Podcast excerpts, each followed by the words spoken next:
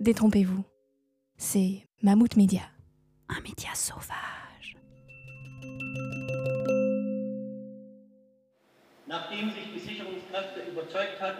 Au centre de l'exposition, Raphaël et ses camarades découvrent deux images.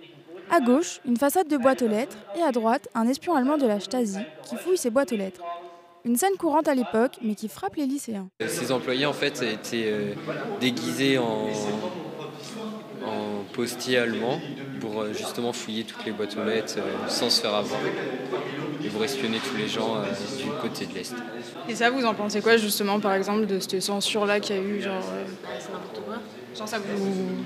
Bah oui, enfin, les gens ils ont plus de vie privée. euh, si c'est des courriers, enfin, que les gens n'ont pas besoin de savoir ce que c'est, enfin, euh, tout le monde sait, enfin pas tout le monde, mais c'était plus personnel euh, entre les familles ou entre euh, deux personnes. euh, tout le monde, enfin, le gouvernement le savait ce qui se passait entre entre les personnes. Des stylos, des sacs ou encore des tailles-crayons dans lesquels sont incrustés des petits micros attirent l'attention des camarades de Raphaël.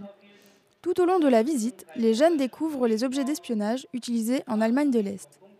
Le guide leur explique que ces techniques peuvent être utilisées encore aujourd'hui. Stasi, c'était une euh, homologue de euh, KGB. KGB, vous savez peut-être c'est le service de sécurité étatique en l'Union soviétique. Et ce KGB euh, supervisait le Stasi. On peut dire que Stasi était petite KGB, sous le contrôle de l'Union soviétique de, de KGB. Le KGB, toujours en service en Russie, permet d'espionner les foules. Les jeunes font alors le lien entre les techniques d'il y a 30 ans et celles utilisées de nos jours. En fait, ce qui s'est passé pendant là, le contrôle des postes et tout, après ça s'est un peu calmé. euh, Il y avait, moins, de, moins de, de contrôle et tout, mais en fait ça commence à revenir sous différentes formes. Comme on disait, bah, les réseaux, euh, les caméras et tout. Donc en fait, euh, ouais, c'est comme la technologie, c'était en avance. Et après, là ça se calme un peu, enfin ça s'était calmé et ça recommence à, à se remettre en marche. Et ça vous fait peur?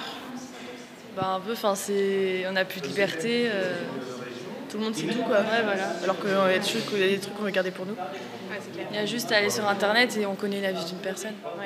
Leur smartphone bien en main, les jeunes se rendent compte qu'ils ne contrôlent pas tout ce qu'on sait d'eux. Quand, euh, moi, ça me fait peur. Des fois, je parle par exemple d'une marque avec quelqu'un, genre qu'elle est un jour, et euh, le soir même, je vais sur Instagram et j'ai, euh, par exemple, j'ai le, le nom du truc que je Alors parlais. Alors que je l'ai pas cherché, j'ai la même chose et, et plein de gens c'est comme ça. Donc au final, euh, c'est un peu la vie de tous les jours, quoi. Un petit peu plus loin dans l'exposition, les jeunes s'arrêtent devant une vitrine. Je les rejoins et leur demande ce qu'ils voient. On y trouve effectivement des petits trousseaux avec des petits pieds de biche et des portefeuilles dans lesquels on trouve une sorte de pâte dans laquelle a été fait une forme de clé afin de reproduire des clés plus facilement et d'ouvrir des portes sans trop d'effraction.